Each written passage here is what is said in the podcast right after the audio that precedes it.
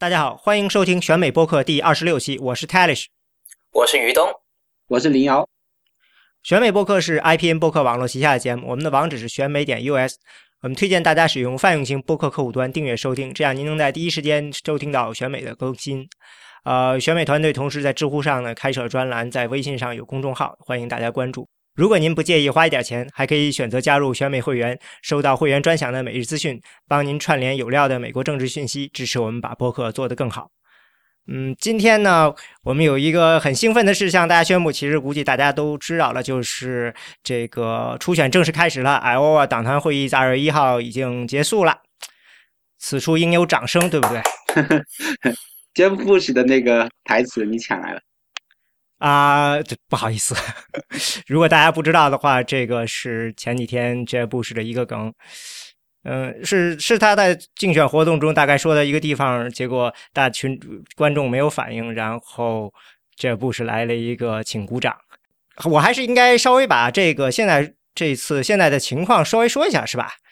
对，嗯，对，因为虽然可能大家。我估计不少听众已经知道了，我们还是再稍微介绍一下，就是现在的 Iowa 党团会已经结束了。嗯，我们现在知道呢，是希拉里呢是，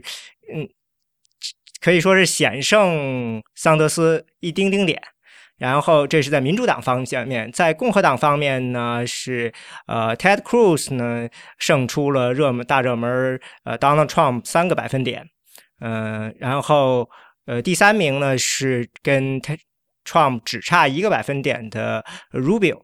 呃，大概就是这个情况。然后随着这个党团会议结束呢，已经有好几个候选人退出了。当天晚上呢，这个呃奥马里就退出了，民主党就只剩了两个人。然后在共和党方面呢，这个 Huckabee、呃 Santorum 应该都退出了。然后今天还有这个 Rand Paul，他们哦，到底是叫做？退选了呢，还是叫做嗯暂停竞选了呢？就是 suspend 呢？呃，理论口头上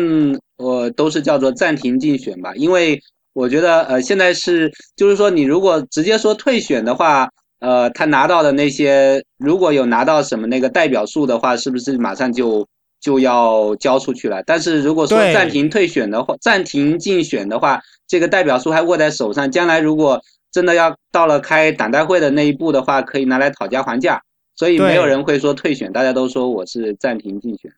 嗯，我估计是不是 Santorum 是退选了，因为他已经公开支持 Rubio 的话，就是我就那意思就是就是我就算我有人票，理论上也应该呃鼓励大家去选 Rubio，但是我估计他好像也没有票，估计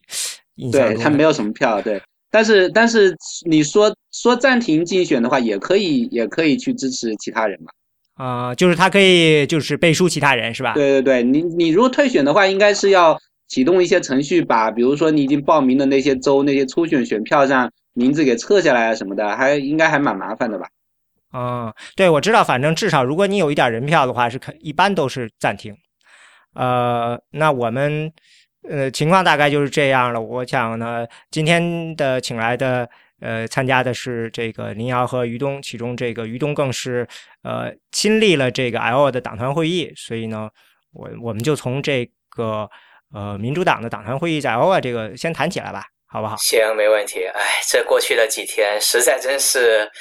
忙的，然后又累的，完全就无语了那种感觉。我真的是星期一的时候，星期天、星期一的时候，基本上都是没怎么睡好觉吧。星期二的时候，虽虽然忙完了，但还有因为因为是这样子的，就是初选结束之后，那个我们地方的这些呃工作人员啊，就是基本上就是相当于这个地方的竞选总部就暂时是解散了那样子。然后那些受聘的那些其他的团队的工作人员，他们就被派到下其他那个初选的州那里去帮忙，所以很匆忙的。星期二他们整理一下东西，星期三就走了那样子。所以这两天基本上就是收拾收拾一下尾声那样子，都挺忙的。我我一直其实有一点好奇，就是你好像是在初选的那一天晚上到现场了，对吧？对，没错。那就是说。在这个初选的时候，这各个团队的这些志愿者啊，相关人员是允许到现场去，呃，就是嗯，你甚至就是可以跟这些选民直接互动的，作为这个外就是团队的一部分。对，没错，没错。其实就像呃，我之前在上一次播客里面大概提到的这个党团会议当天的一个具体过程，还有说呃那个党团会议的一种呃，就是比较允许说那个不同的那个候选人团队的。那个志愿者或者工作人员在现场进行拉票的这个，其实就是一种比较呃包开放性的一个呃一个竞选过程吧。我觉得，尤其是在民主党这一边，就像我之前说过的，大概说过的那样子，会有第一轮的战队点票，然后中间会允许大家呃不同团队的人对这些还未决定的选民，还有一些比较弱势的候选人的支持者进行游说。然后再进行呃第二轮的那个点名跟呃点票那样子，所以整个民主党的过程，我觉得比起共和党来说，不呃从一个方面来说是有意思多了，另外一个方面来说也是真的很有挑战性。我觉得整个过程，尤其是对，那可能有些听众呢还不熟悉，就是我因为我印象中。我们上一次是在第九期选美播客中，呃，于东你是介绍了这个党团会议。那我印象中当时可能是主要是介绍了民主党的，是吧？对。呃，可能当时呃我们没有说清楚，就是共和党的这个党团会议比民主党的要简单的多。对，没错。那么共和党那一边是这样子，共和党那边是呃，其实无论是民主党还是共和党在爱荷华的党团会议，其实是分两个呃两个不同的过程的。第一就是当天晚上最重要的一件事情，就是决定说选民所呃支持的一个候选人。那么在共和党那边呢，他们这采取的方式，呃，就是呃用一张纸质的票那样子，然后选择说我支持哪个呃共和党的候选人，非常明了，非常清楚，点票也比较呃容易呃简单，也不会出错。那么第二个阶段呢，就是会呃选择这个自己党。在这个每一个选区能够产生多少参与到县 county 里面的那个党代会的一个代表人数，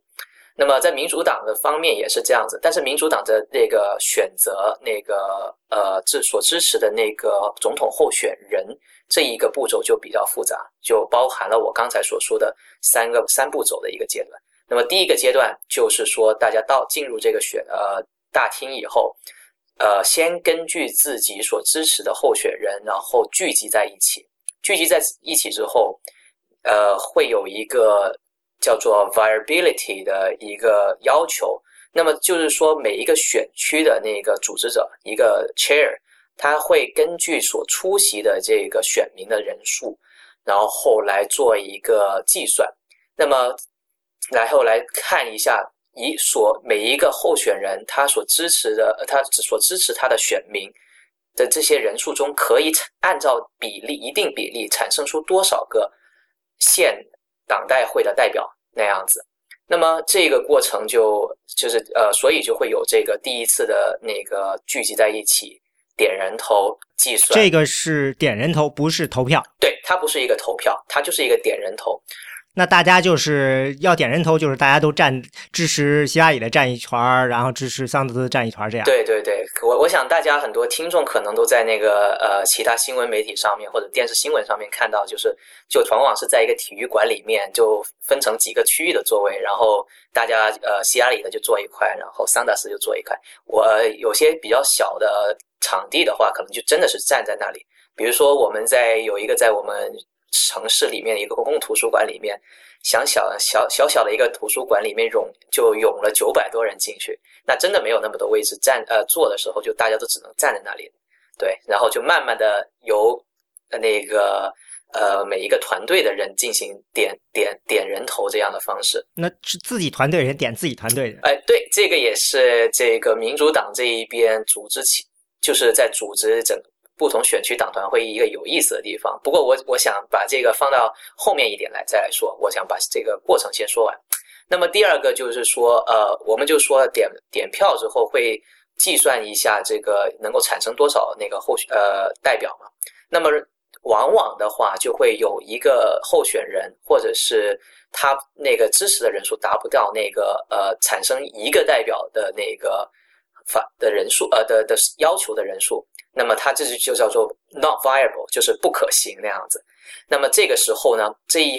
方处于劣势的那个候选人，他就会计算到底要多少个呃在现场的选民，我要支持把他拉过来，我才能够获得一个代表的那个名额。那么，所以他们就会趁这个，就会在这个过第二紧接的这个过程，就有一个大概三十分钟的说服过程。那这个说服过程就是允许说，呃，这些呃竞选团队去对一些还未进决定的一些选民，或者是说一些更弱势的候选人，比如说这一次的奥马里那样子，他完全就是不可能获得呃一个代表名额。那但但他那里可能有那么三四五个候选呃之呃选民在那里可以被希拉里或者是桑达斯的团队所吸引过来，然后。并且赢得那么一个位置，呃，一个党代表的名额，那这就是那三十分钟中我们团队所呃所要做的事情了。那么我举一个我们当天晚上的例子吧，就是在我的选区里，是在爱荷华城的第十一选区，我们那个选区基本上都是呃大学生为主，然后当天晚上那个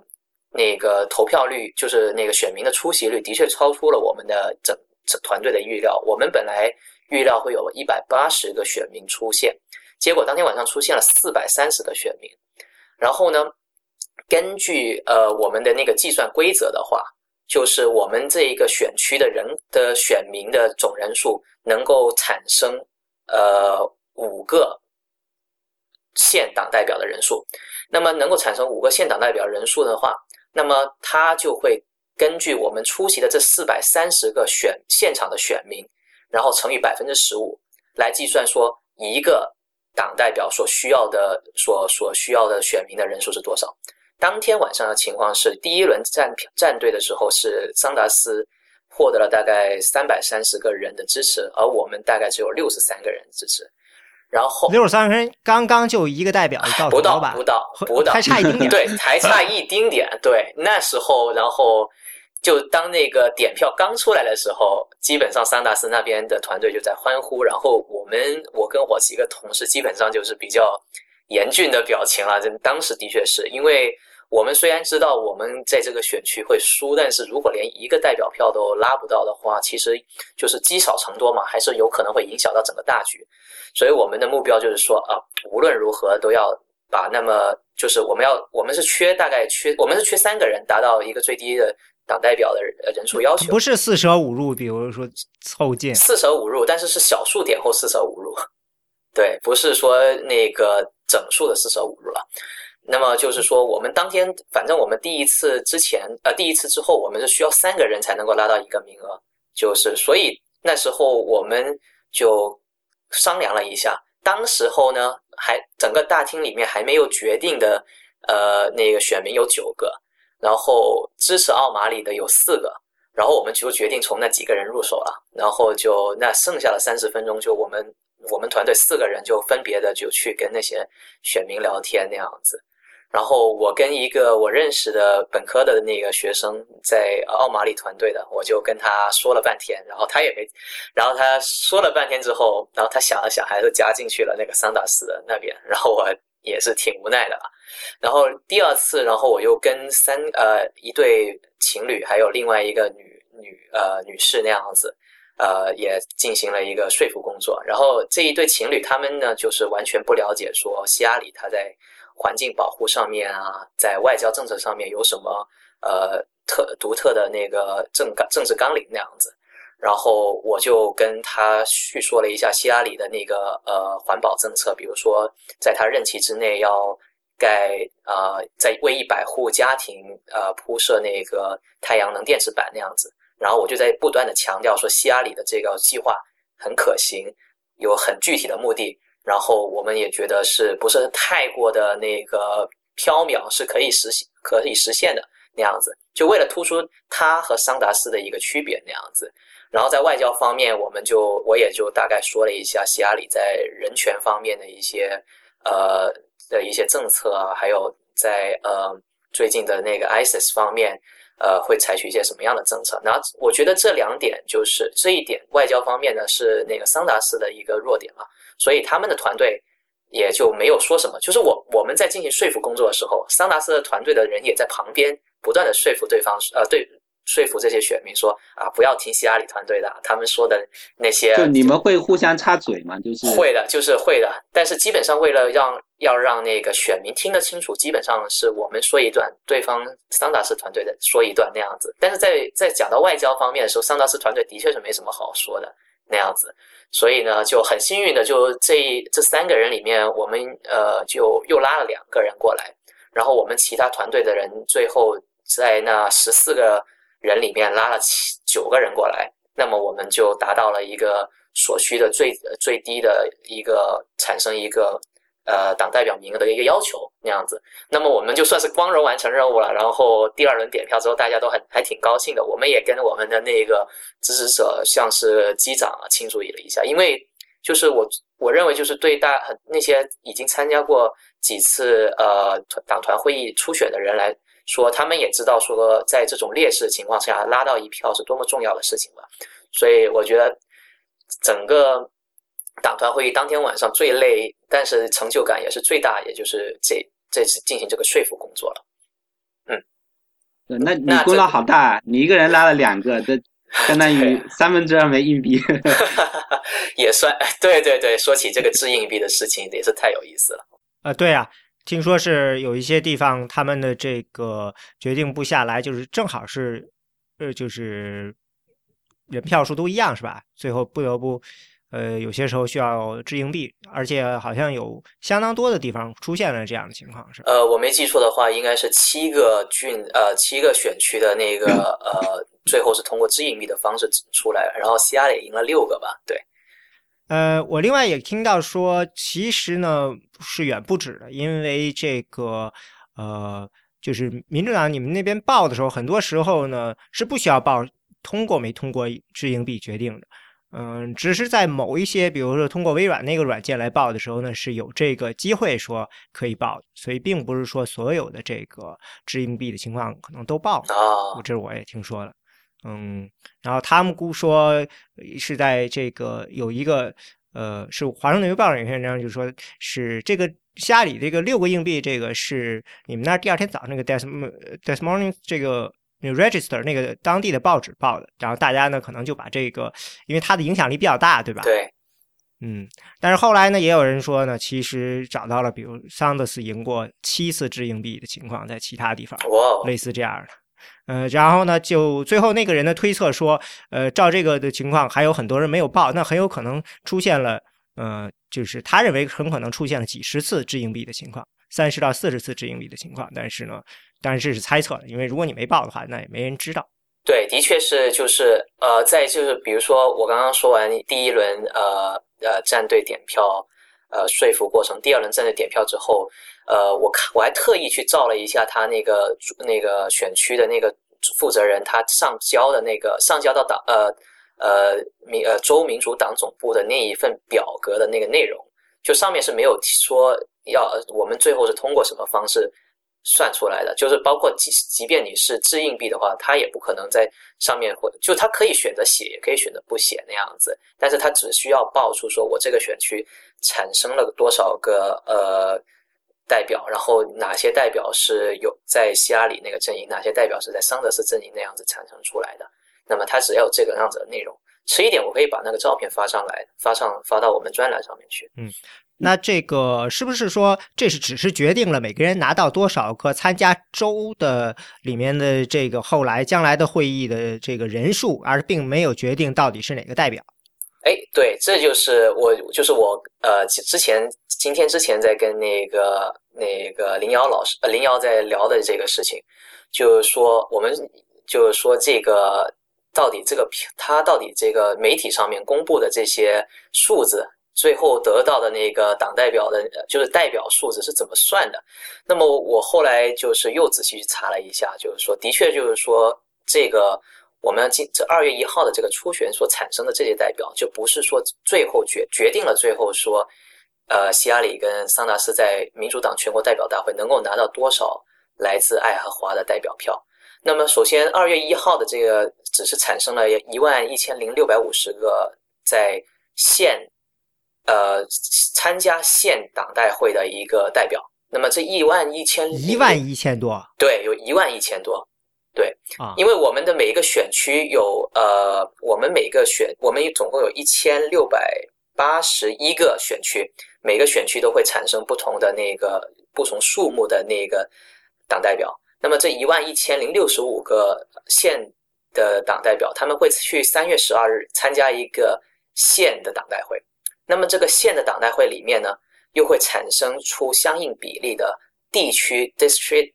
delegate，然后他们将会去参加四月三十号叫做地区的党代会。那么这个地区党代会之后呢，是大概会有大概有一千四百零六个人参加，也就是说从一万一千零六六十五个。又产生了一千四百零六个参加这个地区的党党代会的代表，然后这些代表又会去参加六月十八号的那个州的党代会。那么这个州的党代会里面，最后会产生出，呃，我现在根据这个我们的一个最新的章程是产会产生出五十四个代表爱荷华去参加六月份的那个全国民主党代表大会的代表。那么是在全全国党代会今年是七月份还是六月份？七月份是吧？七月底。到七月底哦，不好意思，七月底，对，对，所以会产生五十四个党代表那样子。所以呢，就是说，像我觉得像媒体啊发布的那些数据，其实是有蕴含着一个比较复杂的计算过程的。待待待会那个林瑶可以再给我们，我们再仔细的跟大家说一下这个计算过程有多复杂。呃，确切说，我先先说，如果你可能。对这些东西不是特别在乎，比如像我这样的话，嗯，因为我刚才已经被他们两个人说晕了，你可以考可以考虑稍微往后跳一跳。所以我们现在就先说这个是吧？就是呃，因为像像于东他在现场，就是大家去当时去站队选举出来的是这个县县级的党代表嘛，一万一千多个，然后这个是最后产生的这个呃县级党代表总数，就当场产生的总数，然后。最后这个媒体报出来，就目前媒体报出来的，实际上也是这个州党部报出来的是那个预计的预计的州代表数量，就是一千四百一千四百零六个。这个因为实际上最后谁会成为州代表，现在还不知道。然后那个呃，所以所以这个州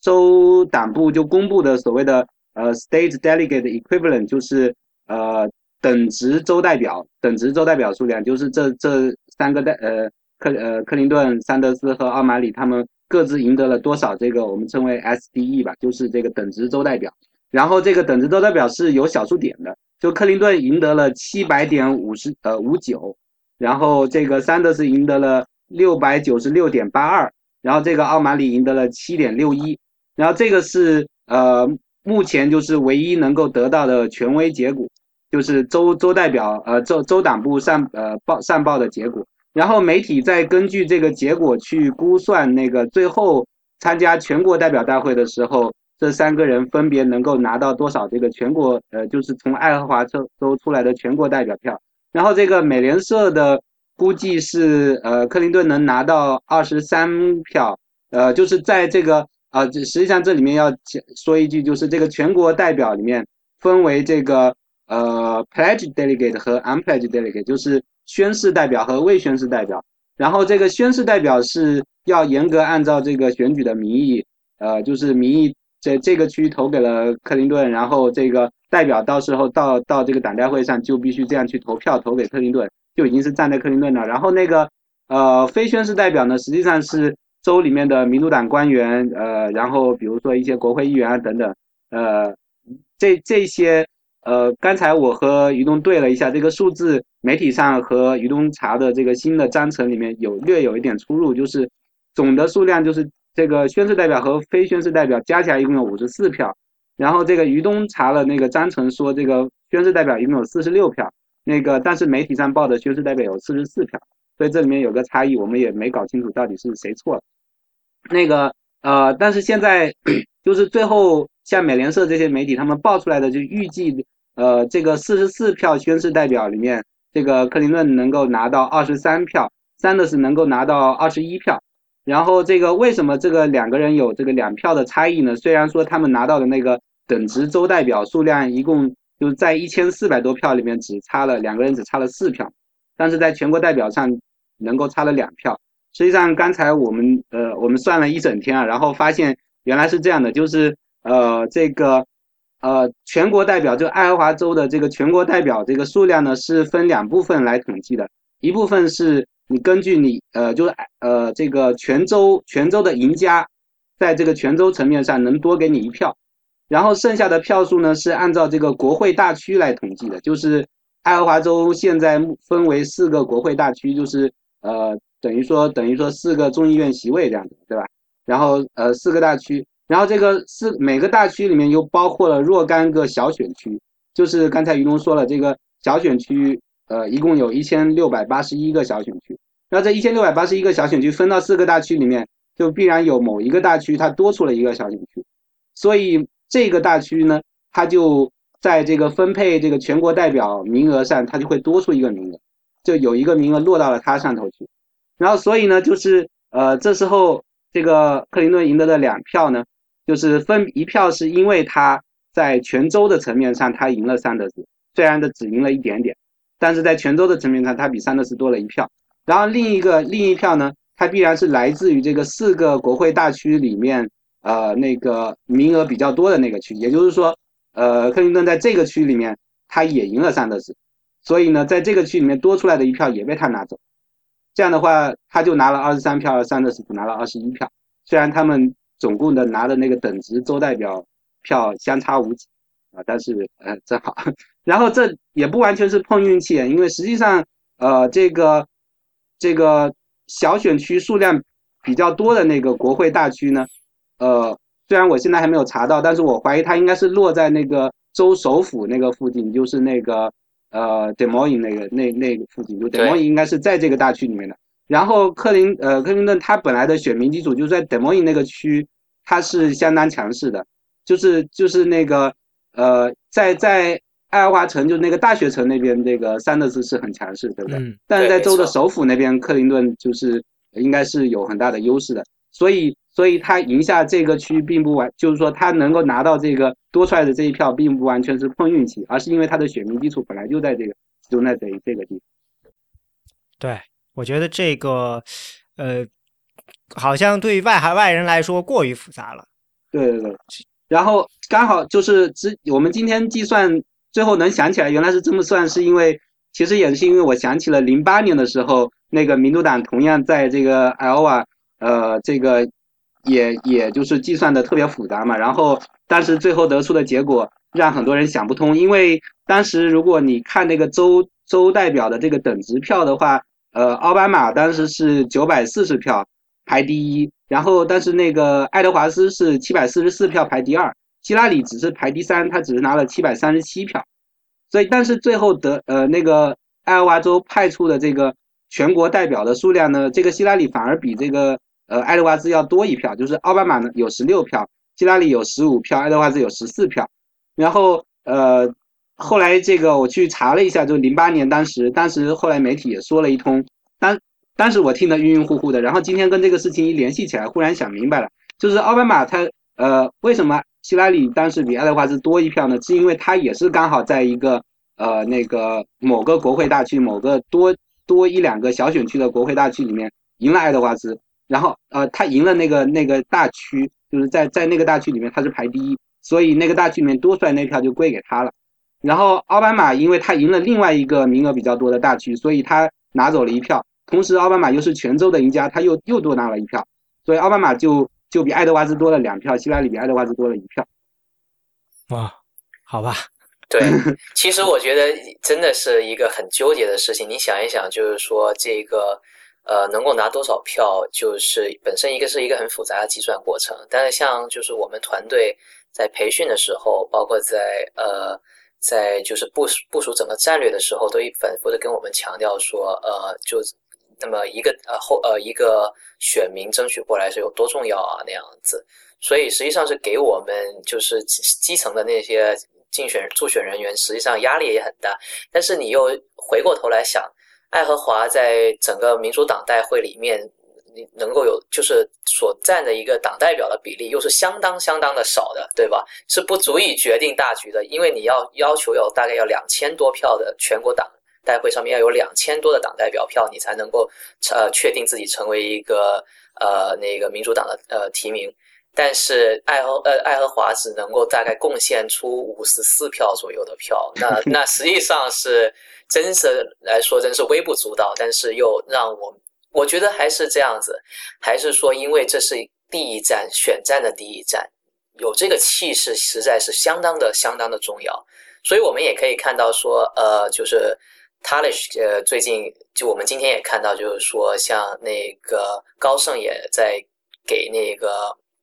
给那个桑达斯是说，呃，桑达斯现在没有钱了那样子，好像意思是要要号召大家给桑达斯拿呃捐点钱啊什么样子？我觉得就是呃，你不对吧？好像跟说错反了反了。哦，不好意思，对，是高盛的 CEO 说这个桑德斯比较危险，这个是有可能是一个他会 potentially be a dangerous moment，大概是这个意思吧。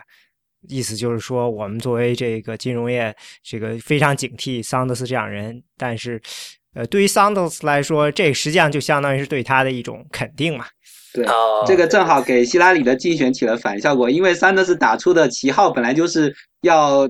呃，要打倒银行家嘛。然后结果结果现在银行家出来说话，说桑德斯很危险。那桑德斯就说：“你看，我就是一个真的进步主义者啊，这银行家才怕我。然后你看那些希拉里，他天天从银行家那里收钱。”所以大家快给我捐款吧！不过现在来看是希拉里那个桑达斯在筹款上面的确是领先于希拉里了。我觉得就是这个初选之后能够让他更多支持者就看到他真的是有一个获胜的希望的话，那真的是他未来的筹款也会相对的比较，就是他的资金会比较充足吧。在未来的，尤其是在在下个星期的那个新罕布什尔初选中，他获胜，我觉得应该是没什么问题的话。那他真的是对希拉里来说，就像我说，我之前在写一篇那文章的时候就说，这个这场胜利对希拉里来说真的是鸡肋啊，尝之无味，弃之可惜。但是其实希拉里是在阻击嘛，他就不能输，绝对不能输。对对，这个恰恰恰恰不是鸡肋，我觉得他恰恰是为因为新罕布什尔有可能输，所以爱荷华才那么重要。因为呃，不是有一个统计说，民主党有初选以来。那个，如果你头两场初选就爱荷华和新罕布什尔都输了的话，你就没有办法获得提名嘛。然后虽然除了一个人，比尔克林顿不是除了比尔克林顿对，但是但是这个就是说，这种这种过往的经验其实并不足取了。就是就是我是觉得，就算希拉里输了头两场的话，他优势还是很大，但是对团队的人会造成很大的心理压力，包括对他自己应该也会有很大的心理压力。所以如果能至少在前两场里面赢下一场来。的话，他就可以啊，这个整个团队就可以情绪舒缓了，然后就可以造势说，你看我们第一场已经赢了什么什么的，所以这一场对他来说是非常的重要。嗯，对，要稳住阵脚。我们这几天在那个群，就是我们那个组里面，也就不断的就是说。希拉里是有史以来赢得爱荷华初选的第一位女性那样子，来给自己鼓 鼓励鼓鼓劲鼓劲那样子。的确，当天晚上大家在看这个，就是看电视的时候看这个结果的时候，真的是情绪波动挺大的。我们有些就是那个助选人员回来之后，因为在那个选区输的太惨，都忍不住哭了那样子。对啊，所以真的，你们一直坚持到很晚吗？就是为了看我们看到十二点吧，看到十二点才。好像还没有出来呢，那个时候结果。对，那时候还没有出来，但是基本上大局我们已经知道，就是那个 SDE，，就是那个呃那个等值周一周一周一呃州代表的时候，已经大概知道说，我们就知道应该是赢了一点点，所以就是。不需要太担心了，但是，但是怎么说呢？感觉还是出乎意料，就是我们赢赢的只竟竟然只赢了那么少票，所以这还是比较出乎意料的。嗯，对，我觉得非常有意思的一个就是，如果你看这个年轻选民百分之八十。都支持 Sanders，这个呃非常有意思，因为以前有人说，你看这个奥巴马，他这代表了年轻人，嗯，这个可能年轻人认同比较高。可是这一次呢，Sanders 可能跟奥巴马这是可以说是差的不能再远了，在就是形象上吧，这么说。但是年轻人照样还是跑出来去支持这个呃。比较这种激进的左派的这个候选人，所以这可能就说明，呃，民主党这边的确存在一个很明显的这个代沟断层。因为我还我印象中前几天这个 P U 刚刚发了一个呃民调是十六号的，十六号民调大概就是说呢，看年轻人和就是不同年龄段的人是从哪里获得政治新闻的。那这个呃，年轻人这个我印象中是三十岁以下吧，还是三十四岁？三十岁以下，三十岁以下的人，呃，这个第一获得政治新闻的消来源就是来自于社交媒体。然后再往上，所有的人都他们的第一来源都不是社交媒体，所以就是非常大的一个反差。对，我觉得觉得社交媒体其实从零八年的时候就呃为奥巴马他获取获得年轻人支持，其实已经是呃起到了很大的作用。那么这一次桑达是真的就完全是在社交网络上面完全，我觉得应该是盖过了希拉里这一边的工作吧，因为我们自己。内部团队所知道的就是，我们的团队在呃爱荷华，至少在我们这个州所拥有的人力、跟物力、跟财力，是包括这个组织的人的那个严密程度跟那个搞开展的活动，完全都是要比那个桑达斯团队要多很多的。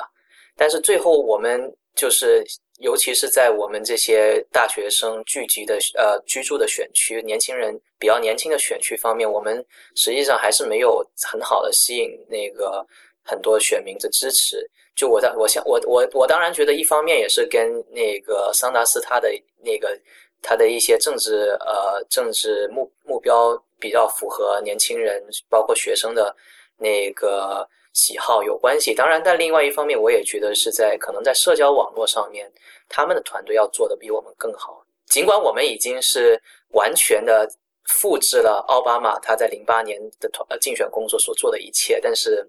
实在还是，哎呀，没办法，无论已经做到我们最好了，我觉得。嗯，感觉还是在哪儿有一个断层似的。还是有一个断层。我觉得这个这个可能也不能怪你们团队吧，就是候选人的形象问题，就是感觉感觉年轻人他就是比较偏好这个局外人，要以这种革命的身份打破旧有的体制这样子。然后这个希拉里因为已经在体制里面这么久了，这个所以所以他本身这个形象就不讨好。而且你们不觉得一个细节吗？我觉得就是说，桑达斯他们的那个竞选口号，像 “Feel the burn” 这样子，很朗朗上口。然后你是要说，在希拉里这一边有一个什么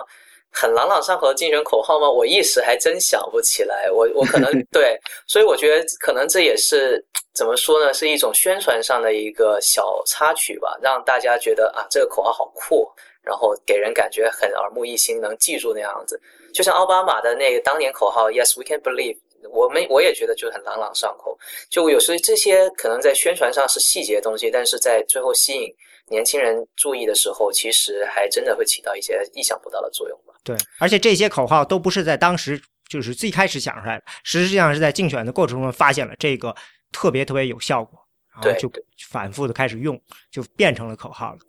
我还有一个点想跟那林瑶跟呃 Talish 谈一下，就是说我今天其实查了一下这个 Demoin 的一个呃大学的他们的一一个呃报告，就是查了一下，就是说对比说这这次初选的参呃选民参与度跟前以往几次的参与度，他们就说共和党这一次跟民主党这一次。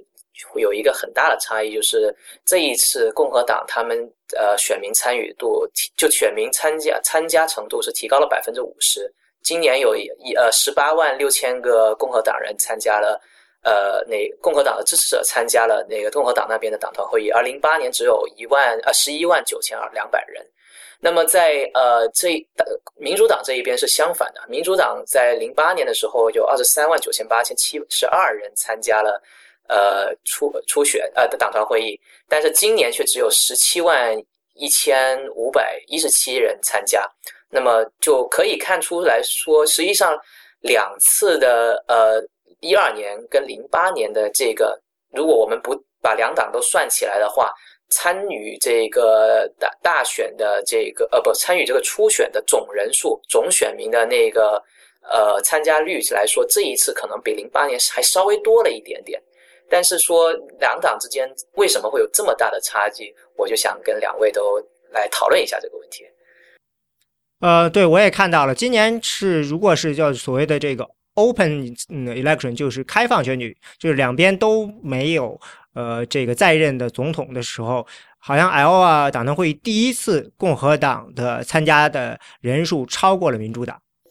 对，没错，对吧？呃，你们觉得这是川普的功劳吗？有一定程度上有 Trump 的功劳，但是呃，我们也注意到有一点非常有意思，就是说，呃，理论上我们在之前大家都说，如果说参加的人越多，那就应该对这个像呃 Trump 或者 Sanders 这样的人呃最有利。嗯，在民主党这边，这个是应验了，就是说，呃，参加的多了。嗯，的确比上，不过好像没有一二年没有，对吧？就是参加的来了这么多人，刚才于东说了，就你们那儿就一下子多出来，就接近两倍多的人嘛，比预想的。对，人多了以后，的确桑德斯那边的确是，呃，抹平了，几乎抹平了民调的差距三个点。而在那个共和党那边，就好像是正相反，参加的人多了，然后 Trump 呢，等于是丢掉了他的领先优势，这说明呢，呃。不简简，不简单的是说，只是参加的人多了，嗯，两边应该不太一样。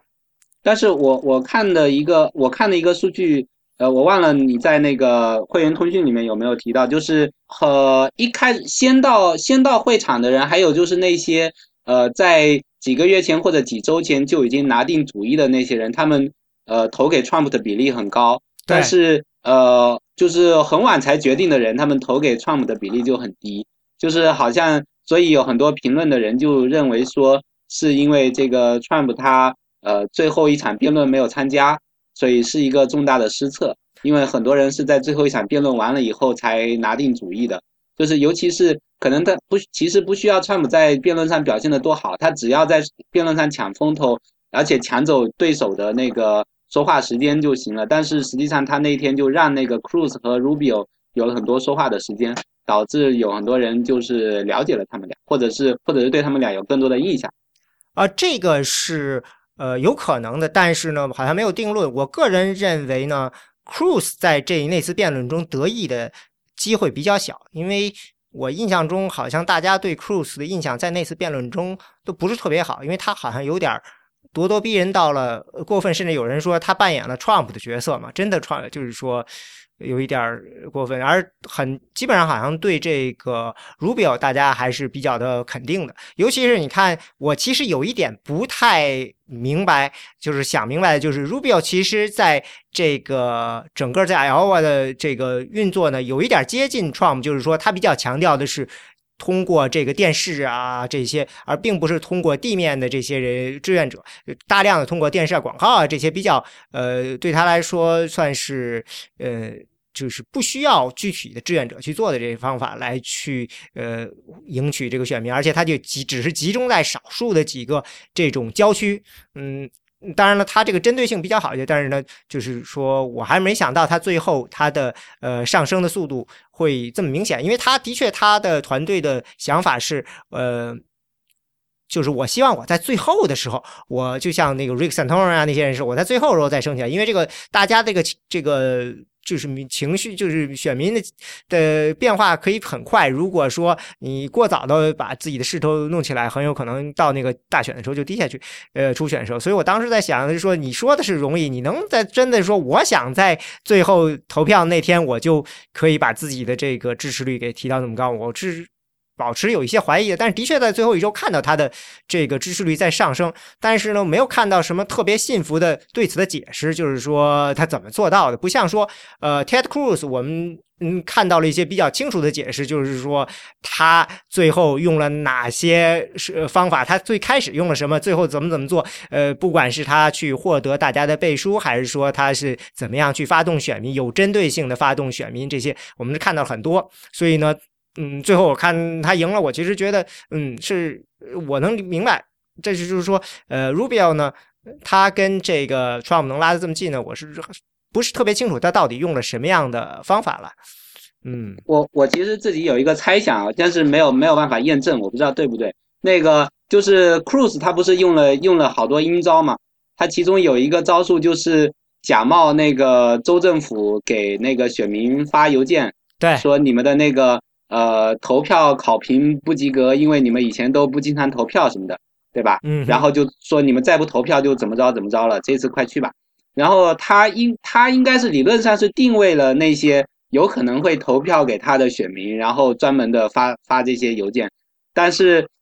但是在这些这些选民里面，可能定位的不是特别精确，就是呃，因为因为我印象中，就是说在很多人那边，Rubio 都是排在第二选择嘛，就是如果不投那个不选自己心中最最想投的那个人的话，下面一个就是 Rubio，然后有可能这个 Cruz 在在最后最后一两天的表现，比如辩论中的表现，还有就是因为他发了那个邮件，结果被这个。呃，州政府的那个州务卿给痛斥了嘛，就是说他耍诈呀什么的。然后还有就是，呃，不是散散播谣言，说什么 Carson 要退选了，大家，然后 Carson 让大家去支持如呃这个 Cruz 啊等等等等，就是说有有一些 trick 可能在可能在那个呃这些选民中起到反作用，就是说就是说他可能定位了远远比他所需要的这个范围更大的选民，然后这些选民里面有很多人，他们其实是。摇摆不定的，有可能会支持 Rubio 的，然后最后到了现场以后就投给了 Rubio，就是他顺带着帮助 Rubio 发动了一部分群众，就是但是但是这只是我一个猜想啊，不知道是对不对，对不对？嗯，我觉得是有可能是因为呢，呃，如果你是比较的极端的选民，应该是比较早就下定决心，但是如果你是属于这种比较温和派的，你很可能会在呃。包括 Rubio，甚至包括这个呃 Christie，或者甚至 Jeb Bush，你可能有一点就是说犹豫不决，嗯，有可能就放到这些放到最后再决定人，有可能就是是更接近温和派。那么这个时候 Rubio 在最后一周的表现，不管是在民调上表现啊，还是在他的这个辩论上表现，然后你看其他这情况就更坚定了大家来支持他的决心，这也是有有可能的，呃，或者说很有可能的。另外还有一个就是有一个民调，大概是，呃，就是这个 The Des Moines Register 这个 s a l s e r 这个民调，但是大家认为比较权威，但是最后其实还是错了的。呃，但是它里头有一个就是说，你把第一选择和第二选择加起来，Ted Cruz 第一选择、第二选择加起来是百分之四十，呃，那个 Rubio 跟 Trump 都是百分之三十五，所以我当时看到那个时候，我觉得 Rubio 还是呃很有希望的。所以我是觉得挺吃惊的，就是不过老实说，因为我没觉得它会上升这么快嘛。那最后的结果其实证明了，就是说的确他嗯可以说是如愿以偿的拿到了我他只要拿到百分之二十的支持率，我觉得那就是极大的成功了嘛。因为一般人可能压根就没有想过他能到这么高的地方，能到百分之十五，那就是一个非常吓人的数了嘛。最一开始的时候。这几天，Rubio 都在不断的吸收着那个那个他的支持率上涨的很快，看来建制派，呃，共和党的建制派那边已经完全是把他就确立为一个主要的一个提名人的那个位置了。我我感觉是共和党建的那个主流的那个呃选民都已经在这么想了。呃，好像他的这个背书他的人数已经现在是超过 Jeb Bush 了，我印象中好像是对对。就是说，现在就是呃，可以说，Iowa 这边就是那 Trump 就是证明了 Trump 就完全可以说是失算了。因为我今天好像看到 Trump 说这个呃抱怨说什么，我居然没有人跟他讲这个 ground game 到底是怎么回事儿。对啊。对，然后他好像我今天还在《纽约时报》看到一篇说他现在在 New Hampshire 要做这个，然后有一个人大概是 Romney 的这个一个就是算是一个部下吧，说收打收到了六个电话来自 Trump 的，希望他来支持。然后呢，他觉得特别奇怪，因为第一个电话他就跟这个 Trump 那边人说说我不可能支持你们的，因为我老婆是 Fiorina 的这个 director。然然后呢？他说我还收接着收到了五个电话，他觉得这个 Trump 的团队在这个组织上糟糕至极。他们他说，如果你到这种程度，你你再找一个 local 的这个一个就是组织者，这种情况你都就是说你能连续五次找到一个拒绝你的人，那你怎么能够找到说你需要发动的选民呢？嗯，这个东西就是怀他怀疑啊。说这个你不可能说一蹴而就，就迅速的建出一个比较有效的地名队，因为他觉得这个呃志愿者并不简单的是志愿者。那于东肯定很清楚了，呃，重要的还是要把志愿者给组织起来，然后把他们武装到牙齿，用各种各样的数据库信息啊什么的。你你十个月，足足十个月，就是那个像像就希拉里就已经在爱荷华经营了十个月。才勉强阻击了桑达斯那样桑达斯也大概是有至少也有他在暑假进来嘛，也有七七个月那样子。像卢比奥他们，卢比奥我我所知道是在十月份进来的，呃，Jeb Bush 可能早一点，但是他的那个那个基层工作可能做的没那么大那样子。但是卢比奥在十月份早已经进来了，Ted Cruz 也是在在九月份、十月份的时候进进了爱荷华，所以他们都已经经营了很长的一段时间了。像像 Trump 现在在这样子临时抱佛脚，看来是。不太成功的，那也证明了 groundwork 在的确是在这些初选的时候，尤其是在进行党团会议的这些州初选的时候是是非常重要的。对啊，因为我看到这个那个报道里就是说，J 他们到记者到 J Bush 团队就是 phone bank 打电话的地方看，那每一个人在打电话的时候旁边有一个笔记本，打上面会显示说，我现在打的这样号码，对方呃以前我有哪些接触信息，这个人有哪些特征，什么什么都列出来，等于是你在打电话的时候，你旁边就有一个资料库，你就知道或根据这个来说什么话。那好像这个 Ted Cruz 也是有类似的这样一个情况。对对对，呃，其实我们就是，呃，现在我就因为我们我们这边竞选结束，我就可以说的很详细。就是我们是有一个叫做呃 Vote Builder 的一个软数据库，那么这个数据库里面是它专门是呃，就是呃，美国民主党是专门买了这个数据库里面所有呃的那个 Voter 的 Register 信息，就是选民登记信息在里面。这个选就我们可以看到，比如说在爱荷华州，每一个选民在过去的。参加了多少次投票？每一次投票的选择是什么？然后他的年龄、他住居住的地址在哪里？这些性别我们都可以看得见。然后像我们在做这个基层工作的时候，我们每一次接触他的时候，都会了解他的，就通过跟他聊天，然后了解他的那个呃职业啊，他对现在的政治有什么看法，关注什么点啊？然后有什么，甚至他有什么口音，有什么喜好，喜欢什么运动队。然后跟男生跟女生聊天的时候有什么态度是不一样的区别？那样子什么时候几点打电话比较好？那样子我们都写的非常详细的。就是你们打完一个电话就要更新这个数据库，更新这个数据库，同时要根据打电话接触的这个呃我们的那个结果来来来确定下一次该什么时候联系他，该让他做什么，甚至说要不要约他出来或者参加什么活动，就这些是完全的是。呃，我们每一个志愿者，就是呃，每一个 fellow，就是实习生，都是要有每一个星期都是有一定的定额的任务，还有说要接触多少人，这些包括这些接触的人，他们有什么特征，在哪个位置，我们都都是很详细的。所以这，我我就想说，这些 groundwork 不是说现在一下子扔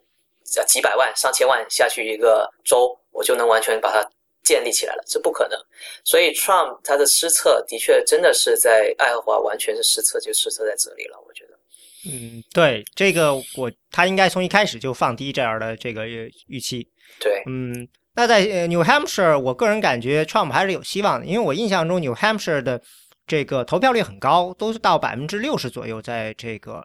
呃，初选的时候，那说明他可你可能在发动选民这块能做的有限了。你不像这个在偶尔你们那儿好像投票率很低，对吧？对我们投票率的话，我看看，零八年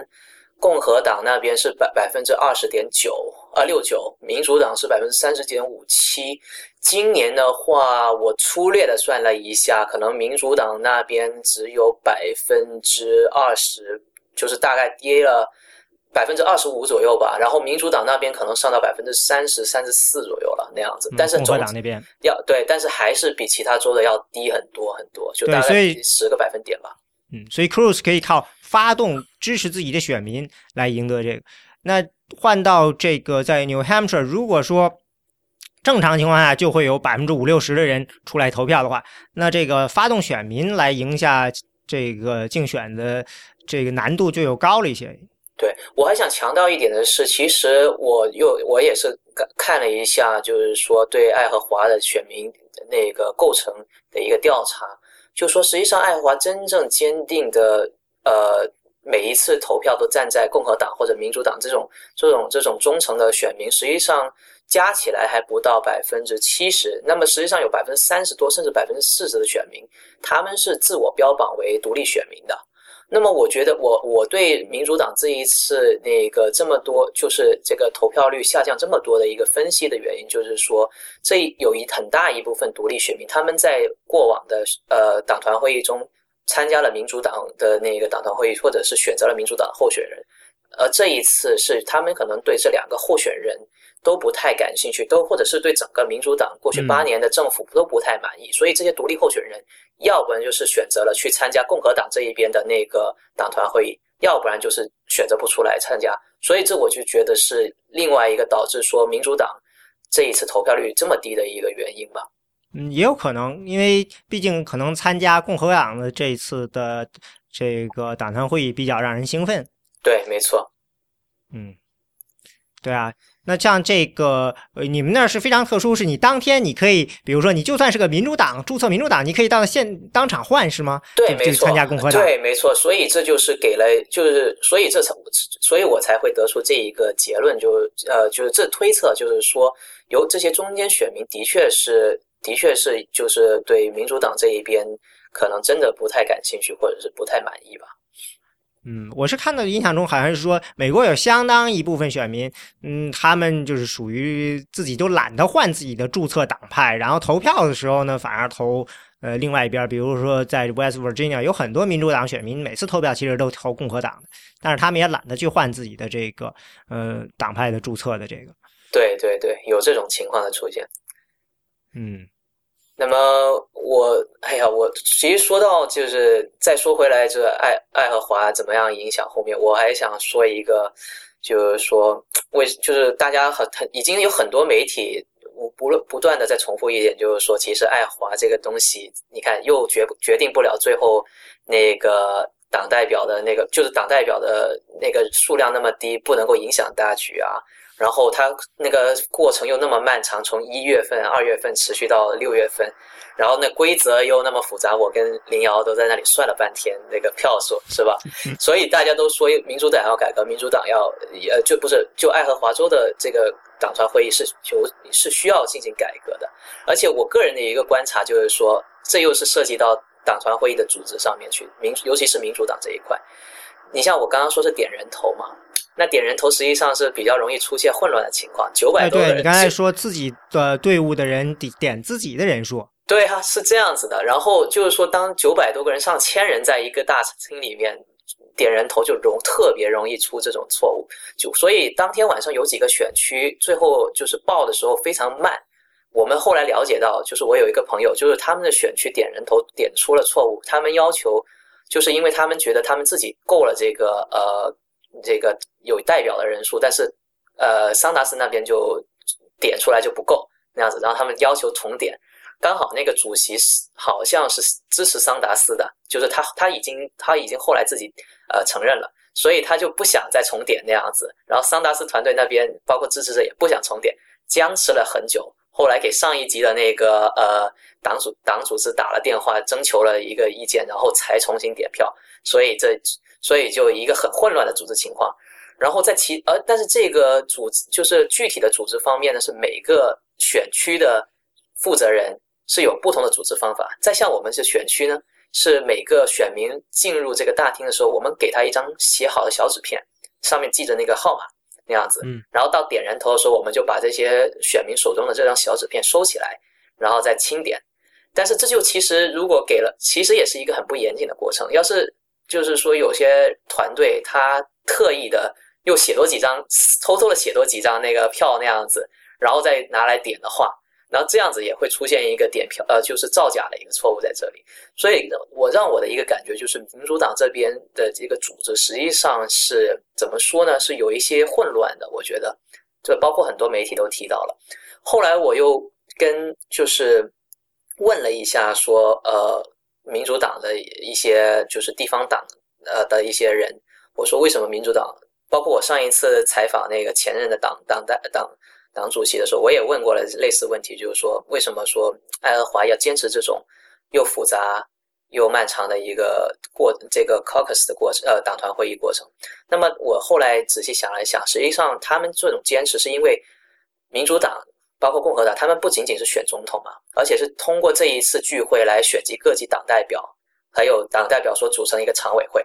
那么他们在接下来，比如说他们在县一级的这个党党委会里面，他们是接下来每两年，呃，这这两年每个月都会进行一次会议，然后他们每个选区、每个县，他们都会根据自己有自己关心的这个议题，还有他们的一个呃那个政治的一个纲领那样子。然后他们会不断的在这些党代会进进行讨论，所以的确是能够对他们每个县的一些地方事务，还有州的众议院跟参议院的议员他们所提的提案施加到影响。所以他是这他们是希望这种党团会议能够代表大多数呃基层的那个选民的那个民主呃他们的意愿的东西，能够更加直观的反映到这个爱荷华州的每一级的那个政治事务上面去。所以这是他们为什么还要坚持这么一种复杂的一种呃机制在这里面。哦，就是说，那就是说，如果说我把这两个分开，比如说我们这个初选就改成初选了，那你的意思就是说，参加这个他们的党委的这个选举的那人就可能不知道就只少到多少了，可能对，没错。所以他们就是通过这样子的一个方式来扩大这个他们地方。地方政治事务参与度，因为大家如果只是把这两个分开的话，完全就不会有人来参加。所以他们是希望通过这样一种方式来扩大这种基层民主吧。嗯，而且正好又碰上这个是第一次的啊，这个初选中第一个党团会议，所以说参加的人又更多了。对对对。哎，但你你刚才说就是这些人任期是两年是吧？对，就是。所以，所以等到两年后的在这个党团会议的时候，估计就没什么人来了吧？因为就没有遇到总统选举年。对，没错，中期选举的时候，两党的那个代呃那个选民的参与参加度都非常非常低的，所以基本上没有什么意外的话，那些原来被提呃上一任的这些党代表基本上能够连任这样子。嗯。所以这个也说明了，就是 Ted Cruz 呢，他弄了很多这个只跟州里有关的议题。我当时还想着，这个有什么劲呢？你提出来了，你又不可能当总统专门去解决什么在欧啊禁这个允许卖买卖烟花这种事情。那看来就是说，如果我这支持的话，你这个通过这个能够说不定能够推出个相关的党代表什么的，类似这样，就是说可能还跟地方事务像你说这样呢，有一个比较紧密的联系，让有些事情呢。就是通过这样的捆绑，反而能够呃，就让他们有意义了。所以这样的话呢，那个 Cruz 他的这个想法就是把这个地方事务也在联系联系起来，去争取选民，那样就听着就可能就有意义了。对，没错。嗯，哎，这不得不承认，这个 Ted Cruz 在这件事情上，嗯，至少我现在看的这两党怎么样在利用这个对选民数据的发掘去做的这个上，他是做的比较。呃，这个狠的比以前的人似乎更这个更深一些，当然也有的时候也显得就是说，呃，过线的机会也比较大吧。机关算尽啊，可以这么说。老谋深算，因为他你说他散布这个对这个 Carson 散布这种话，其实我觉得他是有点逼急了。如果他不说不定现在看起来他不说这个，估计他也就拿下了。他说了以后呢，那将来嗯很有可能 Carson 马上就要退了嘛。因为 Carson 这个，我看他这个十二月的这个年报、这个季报的时候，他拿到了两千万，他才花了两千七百万，所以他实际上是在一个大出血的过程中，那他很有可能就这个钱不够撑不下去，他就垮了。那他这次光在这个 L，他就拿了至少有百接近百分之十的票，他他他肯定还是有很多支持者的。那估计 Carson 因为这事儿，他不可能说啊，我就我的这个选民，他不他肯定不会认同 Cruz 嘛。所以这个对 Cruz 将来可能不说不定会应该会有一些负面影响。那个我看新闻说，那个后天就周六的晚上，不是共和党又要辩论了吗？然后 Carson 好像放话说他要在辩论上质问这个 Cruz 这件事情。所以我感觉 Cruz 现在肯定你得在这个辩论前有什么应对措施吧，比如说把手下这个竞选团队拉出一个替替罪羊给开除掉之类的，然后到时候到辩论上有的回应啊，这都是手下人搞的，跟我没关系，我已经把他开除了。呃，我今天看到 Red State 上放了一个 Cruz 的应答视频，但我没有看，就因为它的题目就叫做这个 Cruz 的完美应答。因为 Red State 我们知道这个 Eric Erickson 他是支持 Ted Cruz，对对，所以他的题目肯定会是这样的了。但是我没看，不知道 Ted Cruz 怎么回答的。我估计 Ted Cruz 会有一些说法，但是我怀疑那个时候不不仅是 Ben Carson 会质问他了，可能其他人会也会借机去打击 Ted Cruz。所以说，你说从这件最新发掘的这件这个有丑闻的这个事情来说，最大的得益者在在新海布什克尔得益者是谁呢？是 Trump 吗？还是说 Rubio 呢？你们两位怎么看？我觉得应该会是 Rubio 吧，因为我不觉得，我不觉得川普呃真会是那个一个真正的一个竞争者。我觉得最后的竞争还是会发生在这个 Rubio 或者呃，但可能 Rubio 和 Cruz 中间吧。然后川普这个在在新罕布什尔，甚至我都有点怀疑他能不能拿到第一。但当然呃也也也有可能能拿到，但是我觉得这个他这个泡沫应该会随着这个初选的发展一呃一步一步的这个破灭下去。然后，然后这个现在只要只要说这个 Cruz 的气焰被压下去了，然后这个 Rubio 能够呃整合起这个这个建制派里面的力量的话，就是将来就是轮到他们俩对决嘛。然后这个 Cruz 的这就是多出点血，身受的损失越大，对 Rubio 越有。嗯，这个我不太不太好说吧。那我现在就觉得这个是挺有意思的一件事，就是在一个月前，我印象中，呃。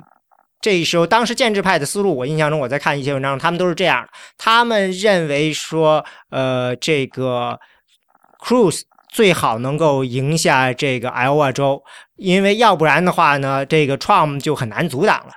呃，只有在这个 Iowa 州呢，让 Cruz 赢下来了，把 Trump 的气焰给打下去一些，这样呢，在 New Hampshire 呢，这个建制派呢才有可能就拿到一个比较好的成绩。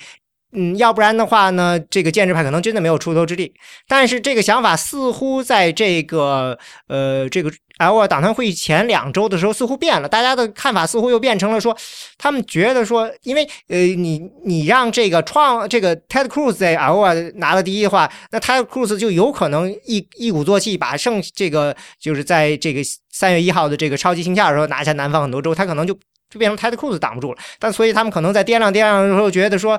呃，我宁可让这个 Trump 赢，因为 Trump 呢，感觉呃，他还是一个可以打交道的人。他这个人似乎就是说，他的立场并不是那么坚定，他完全是可以看根据情况变化，而不像 Cruz 这个人似乎是一个属于就是你很难。呃，想象他上台后会改弦更张的这样一个，所以他们嗯，在那个呃，在这个 L 党团会议前两周，我看整个似乎这个气氛又变成了，我们还是希望这个 Trump 把这个 L 拿下来，嗯，然后我们再说这个建制派的情况。那现在的情况呢，就变成了，实际上是按照第一种情况出现了，对吧？Ted Cruz 出来了，那那所以说对建制派说，如果照这个逻辑的话呢，那他们必须得在这个 New Hampshire 拿出一个。这个让 Rubio 打出一个非常好的成绩，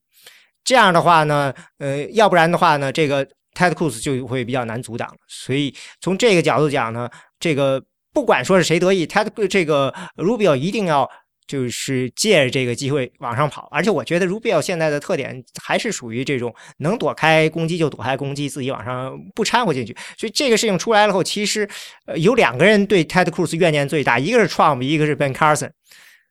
正好让他们掐嘛。我我倒是我是觉得，呃，从我的角度看，我觉得这个 Trump 对这个共和党建制派的威胁会比 Cruz 大，因为 Trump 就是说，如果 Trump 的气焰起来的话，因为 Trump 的选民基础，我觉得跟共和党的建制派是有交集的。然后 Cruz 是很很难有交集的，就是他们两派的这个这个楚河汉界相对来说要比较明显一点。然后而且这个 Cruz 在在这个共建呃共和党就是建制派，包括他的参议院的那些同僚那边，完全没有人给他说好话。就是将来如果说你真的到了这个党团会议上要进行交易的时候，没有人会选择 Cruz。就是 Trump 的话，如果他气焰真的起来了，慢慢的可能建制派就向他投降了，就觉得哎这个人还可以打交道啊，可以可以是啊，就是有这样一个情况。对，但是对，但是就是说，如果如果建制派对上了 Trump 的话，呃。会更容易输掉，而对上了这个 Cruz 的话，我觉得还是能够守住那个就是建制派的那那片田地吧，在初选里面就有点像像 Romney 对上了以前的那种呃 Michelle Bachmann 啊，或者是这样的这样的人，这个。所以这就是一种情况，就是说，如他们从建制派角度讲，如果 Cruz 真的上了，呃，是更糟糕。我但是如果是 Trump 上了呢，可能没那么糟，但是呢，就是让你我的意思说，他们需要在这两个中间做一个选择的时候，我觉得他们自己也是一个内部很分裂的。其实当然就是最好谁都不上嘛，对他们来讲。我觉得还是对于建制派来说，Trump 还是像那个林瑶说的那样子，的确是有合作的那个空间。毕竟在很多政治议题上面，在政治光谱里面，就是 Trump 就属于处处在那个。在 Cruz 跟那个 Rubio 跟 Bush 的之就是之间那样子，所以我觉得，就对我我个人会觉得说，那个建制派来说，还是会让可能还是希望说 Trump 能够在既既能够既要让那个 Rubio 或者是 Jeb Bush 在新罕布什尔表现的非常好，呃，压制那同时也希望让 Trump 来能够压制一下那个 Cruz 的那个的那个气焰吧。那么到时候。又有可能会出现一个三足等三足三足的鼎立的那种感觉了吧？嗯，所以说，呃，现在其实我我觉得更有意义的一个问题是在这个 New Hampshire 对谁谁最输不起？呃，到底是是 Trump 呢，还是说是 Rubio 呢？我觉得是 Trump 吧，Trump 吧。如果他输了。New Hampshire 的话，他就就完蛋了啊！对，Trump 在输 New Hampshire 就完蛋了。其实他自己也有这个想，就是我就像刚才 Talish 所说的，他已经开紧张了，开始去联系这些基层的竞选人员，时候证明他真的是紧张了，因为他以前完全就没有。就完全觉得说竞选完全就不是那么一回事，完全他就通过他自己的方式去就能够轻轻松松赢。那他现在也意识到说这样子不行，我如果我想继续下去的话，New Hampshire 必定必须要赢下来，就必须要去发动更多的人，我的支持者去投票。对他现在就面临一个选择，就是我到底要不要花钱去做这件事情？你要花了钱了，要输了的话，就他就像他说的，那就是一个巨大的浪费。他本来呢，我是可以不花钱，就算输了也无所谓。那要赢了呢，我就是更太爽了。现在的情况就变成了一个让他决也需要决定，因为他毕竟其实你说他有钱，但是也也不可能说这么大手随便的大手大脚的话。而且非常奇怪，我看了他这个这五天，Trump 只有四次活动，就是离这个呃 New Hampshire 的这个初选开始，所以我其实不太搞不清楚 Trump 到底是在怎么计算的了。嗯，他就是他是准备就是借着原来劲儿这么一路冲过去吗？因为现在看起来就是说大家的这个民意似乎还是变化很快的。嗯，就是至少在共和党这边，嗯，因为我哎我又我今天去看在别的地方看了一个他想法，其实挺有意思的。他就是说，呃，从下到上和从上到下这两两种这个候选人嘛，他就是像这个那里头没有。那写那文章的时候还没有听说过有桑德斯这样的情况，但是呢，他他他就说，他说从下到上最的能够成功的人，一般都是需要经营这个自己的立场要比较长的时间，二十年到三十年以上，呃，这个人才会把他的品牌打出来。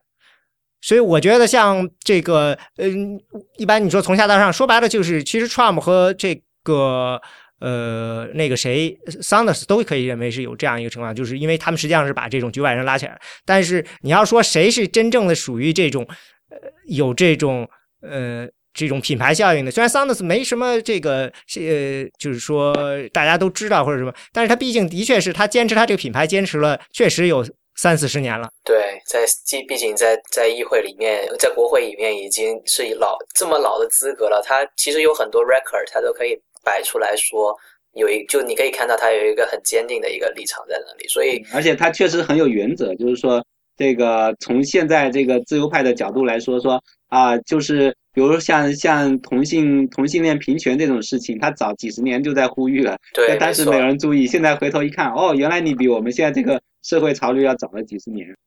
对。对，所以有这样一个呃情况，所以说我觉得这个 Trump 这边呢。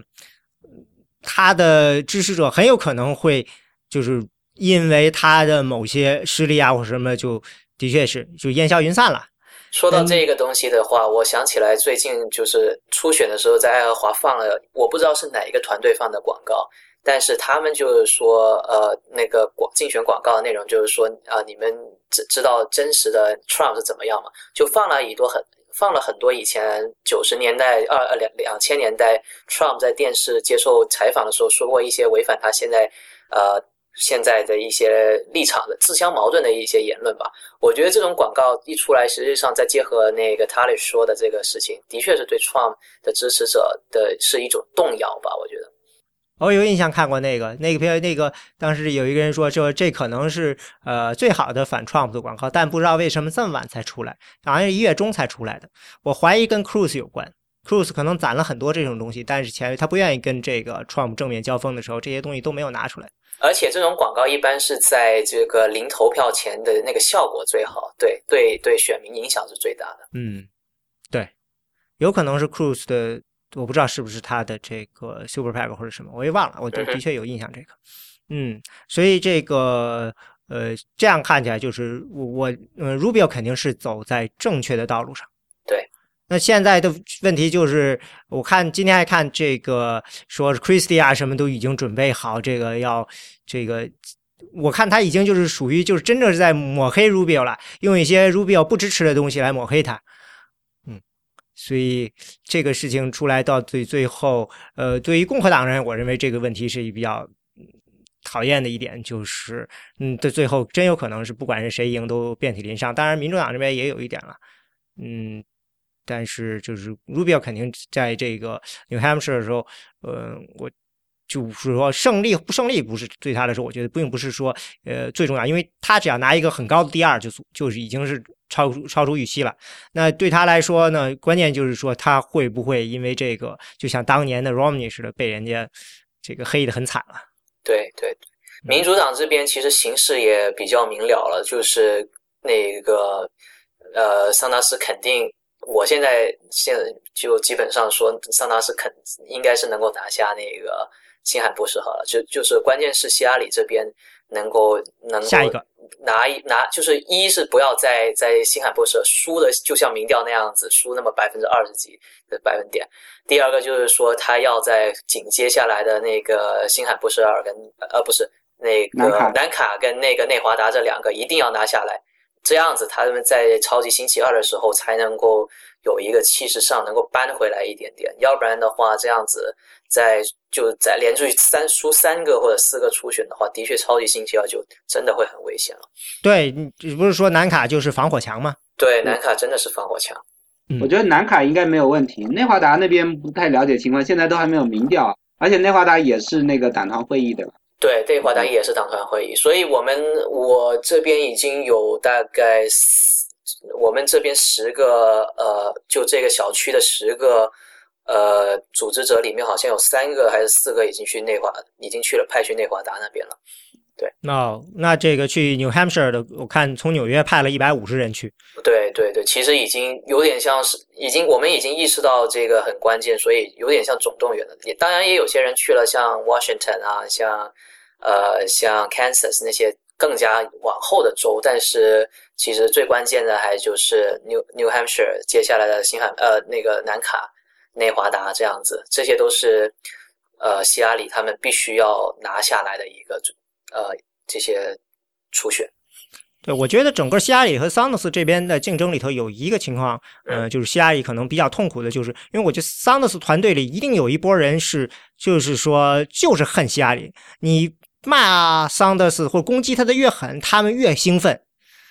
呃，但是呢，桑德斯团队里也有一波分人是属于这种支持桑德斯。最后呢，很有可能能被争呃，如果桑德斯退了，会真正能被争取过来的人。所以说，希拉里在这个怎么对待桑德斯这个问题上，其实是呃有点就是说你他想攻击又不能够攻击的太就是恶的，最因为你最后到底还是想把对方呃争取过来。呃，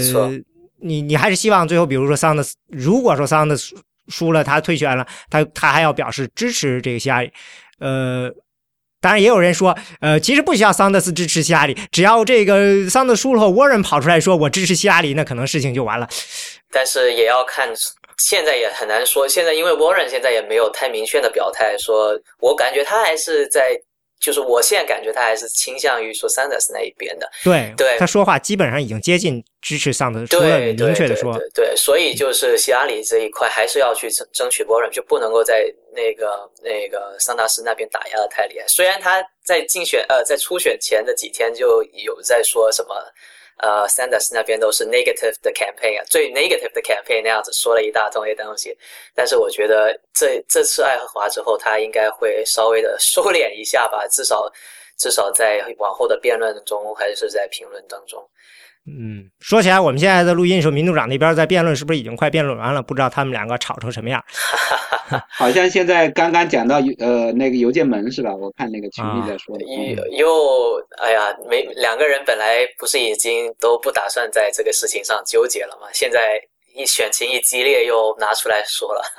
嗯，因为因为好像昨天嘛，今天是刚邮件门刚出了新的新的什么事儿，就是。那个 FBI 去询问那个鲍威尔，还有那个 Rice，就是前前两任那个国务卿吧，对，就说他们也收发了几封，收了几封那个呃加密邮件。其实当时是没有加密的，但是现在回头看又重新被加密了。然后这个 希拉里的竞选团队就说：“你看这个情况跟我们是一样的，我们也是当时都没有加密，现在重新被加密了，所以这个是这个。”呃，官僚系统过分过分保密造成的，就是回头把原来很多不该加密的东西又重新加密了，所以我们就没错啊，什么什么的。对，就这个事情被被希拉里拿来为自己辩护。对对对。啊，我其实最后有个问题，我或者说这个我一直有个问题，我不是特别清楚，几个来问，就是说，我觉得在立场上，Sanders 跟这个 Warren 很多时候非常接近，为什么好像这个一说起来说，如果 Warren 来出来竞选，很多人就显得就。嗯，比较认可，反而说如果是桑德斯，他们就不认可呢。他们两个人之间最大的区别是在什么呢？可能因为 Warren 是比较有这种这个政策专家的这种范儿吧，就是因为他是研究这方面法律的，然后他又呃，而且他在这个官僚呃，他他在这个行政系统里面有过经验，就是他做了那个呃顾客保护局的那个呃，就是一开始的组建工作，然后那个。后来又专门在在参院里面做那个呃，就是银行监管这方面的事情，就是呃，这这个都是他的这种专业领域，就是他他会给人感觉一种，就虽然他跟 Sanders 都很左倾，但是 Sanders 给人画了一个大饼，你就好像讲没办法进入细节，说怎么去实现它，就说啊，大学免费，然后大学免费的钱从哪来？他说从华尔街来。但是你怎么从华尔街来啊？那华尔街来的钱够不够免费啊？这这都讲不清楚。但是 Warren 呢，他你如果讲起说啊，怎么拆分大银行啊，他有一套一套一套的这种政策。虽然这个政策能不能实现是或者实现了有什么后果是一回事情，但是至少我觉得会给很多人一种放心的感觉吧，觉得他不是完全在画大饼。嗯，那于东呢？呃，我对 Warren 的那个了解没有太像那个林瑶那么深，所以我觉得他基本上已经说得很清楚了。嗯，那听着好像挺有道理的，因为我这个也是觉得，我一直对这个觉得挺奇怪的。嗯，因为因为越竞选越深，觉得好像对很多时候，我觉得 Warren 的这个立场挺接近 Sanders 的，所以就觉得为什么大家对 Warren 的印象要呃，不是说大家的印象，而是说的是这个在这个民主党高层那些参议员啊，或者是说议员里头，似乎就是对这个显得非常非常的认同。现在嗯。就觉得，我觉得可能还有一个原因就是 Warren 在外交问题上没有怎么表过态，就是 Sanders 的表很多表态可能会对普通选民来说没有吸引力，就是一种呃过分谨慎的这种呃全面全面撤退的立场有点，就是他自己呃可能也并不会，如果真的执政以后，并不一定会真的就是说全面的不干预或者什么的，但是至少从他的。言行来说，会显得他会显得说对外交很没有经验，然后让人很不放心。但是 Warren 应该是在此之前没有任何这方面的表态吧，所以所以至少还没有让人不放心过。这个不是这不知道是说他好还是不好。就就如果他真的出来选的话，也许可以看清楚。但是但是我觉得 Warren 呃，我觉得 Warren 他应该是比较有自知之明的，就是他好像。很早就说过，他适合的位置不是总统，他适合的位置是呃参议员，甚至是一个就是专门做这种呃商业监督顾呃就是这专专门方面的这种这种某一个行政署的署长啊什么的。然后他对这部分是特别的了解。对对对，然后他好像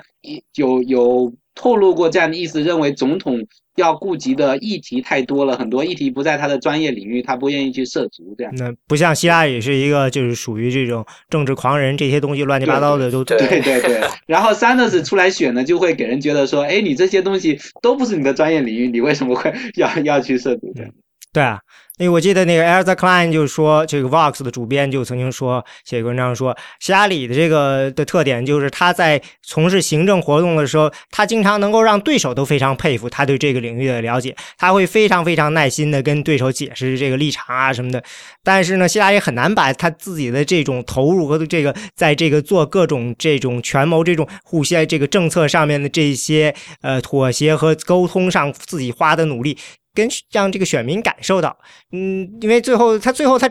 就是因为你当时说我们嗯最后只能支持一个可行的方案，这可行方案一点都不会让人兴奋，他又不能够把他自己的这种个人的这种呃在里头投入的这种这种辛苦心血让大家感受到，所以他觉得这个下雨就没办法，这就不是一个呃有。就是能拿来用来竞选的这么样一个，呃，人，我不知道你看的是不是跟我看的同一篇，就是那个有个题目我觉得蛮好的，叫做 The Audacity of Realism，就是就是这个呃，奥巴马不是出了一个自传叫做 The Audacity of Hope 嘛，就是希望的叫什么勇气，希望的那个勇敢，就是应该这么翻译吧，对吧？然后然后那个作者就说。呃，希望这个东西有什么好勇敢的？选民最喜欢听希望了。你给他，你给他说希望啊，希望啊，然后他就冲过来投你的票。然后最最勇敢就是对政客而言最勇敢的事情是告诉选民说这个事情，呃，我不知道这个事情做不了，这个事情现实的限制太多了，我们只能做到一半，不可能全部做的那么好。然后就是你有一个对现实一种很清醒的认识。然后你如果呃敢于。敢于承认自己的，就是在在就有这这些现现实约束，说我不能保证我我能把这个事情做到十全十美，我只能尽力的去做，然后敢于把这一点信息传达给选民，这个才是真正勇敢的事情。然后他就说，他就说希拉里就是这样的一个人，但是问题是选民不买这个账啊，选民会觉得你这个人一点激情都没有，完全不能让我兴奋起来。然后对，而且对你你的你的这个理想太太中庸了，跟这个现实走得太近了，我们希希望你能够。给我一个乌托邦，然后就去，然后就是我们就一鼓作气的冲冲向那个那个遥远的未来。这就想想，我就想起来，原来我们在做一个研究，是我一个同事在写一个申请经费，然后写完了后，这个我们那个呃这个组的那个头，然后说你不能这么写嘛。我们虽然都知道你做的这个东西可能要五十年后才能做出来，但是你不能申请经费时候写着说我这个东西你现在给我五年前，我 我能够像五十年后做出来迈出一步，那谁会给你钱啊？虽然审的人也知道说你这个东西不可能在这五年内做出来，但是你也。不能这么写，你这个要这个更这个就是对啊，让人感觉兴奋，就是能够看到一个具体的，你你必须得画一个更好看的大饼。呃，说起来就是说，然后他说，虽然这是自欺欺人的，因为所有审稿人都是圈内人，也都知道你说什么，但是大家一比，反正就是这样。嗯，说起来，因为你看这次的看选民也知道，这个奥巴马这个其实他比起零八年，他其实已经这个变成了一个现实主义者了。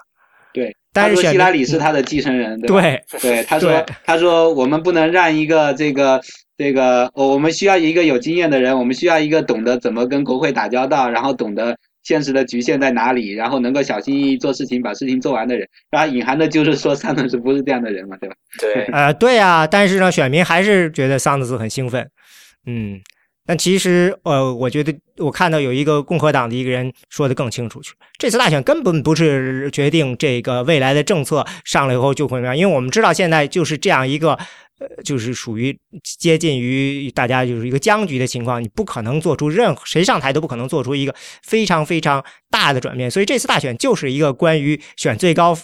法院的法大法官的大选，所以呢，谁能够当上总统，谁最能够当上哪个党能当上总统，就是目的就是这个。嗯，所以说我要选那个最有可能这个让我们党当上。我我一二年的时候，就上一届大选的时候，那个奥巴马对罗姆尼的时候，我当时就写了一篇文章，我最后落在说为什么为什么应该就是当然我从这个自由派的立场说，为什么要要选这个奥巴马而不是选罗姆尼，就是。呃，其他的都不重要，最重要的就是说，这个好几个最高法院的大法官都年纪都大了，然后呃，这个你最最重要的是掌握这个这个提名权，然后然后罗姆尼虽然是一个温和派，但是他是他上台以后肯定会受到共和党极端派的挟制，然后最后选上的一定是非常保守的大法官，所以光冲着这一点，这个自由呃这个中间选民们，如果你们对这个比如说这个进。禁止堕胎或者是等等等等有顾虑的话，就千万不能让罗姆尼选上。虽然他没有在这方面有很强硬的立场。